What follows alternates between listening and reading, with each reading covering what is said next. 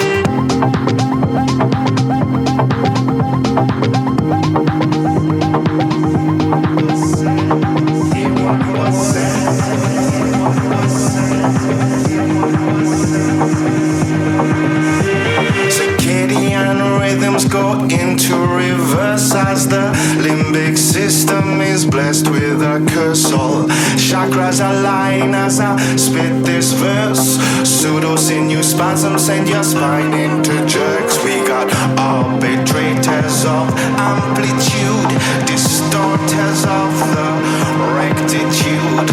Re-record your attitude. Play back in analog to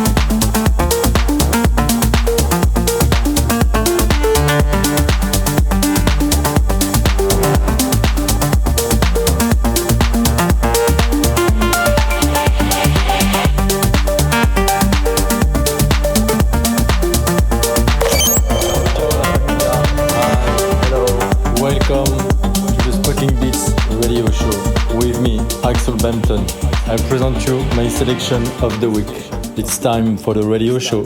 Enjoy!